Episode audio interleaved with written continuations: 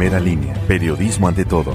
Saludos a todos, soy Juan Ambrosio Jiménez desde la redacción de primeralínea.com. Hoy es martes 21 de enero y este es el podcast de Buenafuente. Bienvenidos. Unas veladoras encendidas en el altar que se encontraban en el interior de una vivienda provocaron un incendio. El siniestro ocurrió alrededor de las 16.50 horas de este lunes sobre la calle Libertad y Reforma de la Junta Auxiliar de Santa María Cuapan, lugar donde se generó una fuerte movilización de bomberos. No hubo lesionados.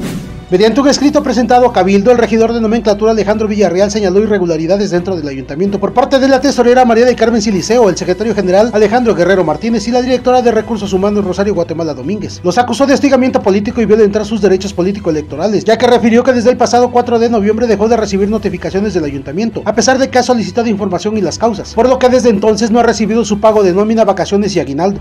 Con fractura en tibia y peroné en la extremidad derecha resultó un motociclista vecino de la Junta Auxiliar de Santa María Mismo que fue impactado por un vehículo Nissan Platina. El percance se suscitó sobre la calle Tonalá, esquina con Avenida Reforma Sur del fraccionamiento Xochipili, lugar donde acudieron paramédicos de la Cruz Roja quienes más tarde lo hospitalizaron.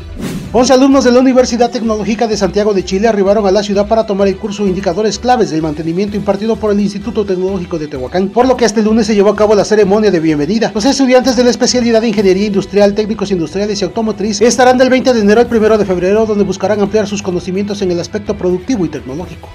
Tras un intento de asalto, el acompañante de un trailero resultó herido luego de que el camión en el que viajaban volcó. Los hechos ocurrieron a las 9.20 horas de este lunes sobre la supercarretera con Nopalan, Oaxaca, a la altura de kilómetro 0 más 50. La zona tuvo que ser acordonada por agentes policiales ya que pobladores pretendían cometer actos de rapiña.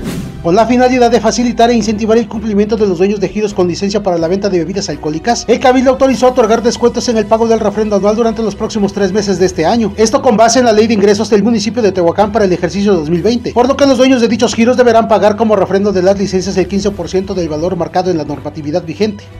Gracias para saber más visite primeralinea.com.mx y nuestras redes sociales. A nombre de todo el equipo que pase un excelente día. Hasta mañana.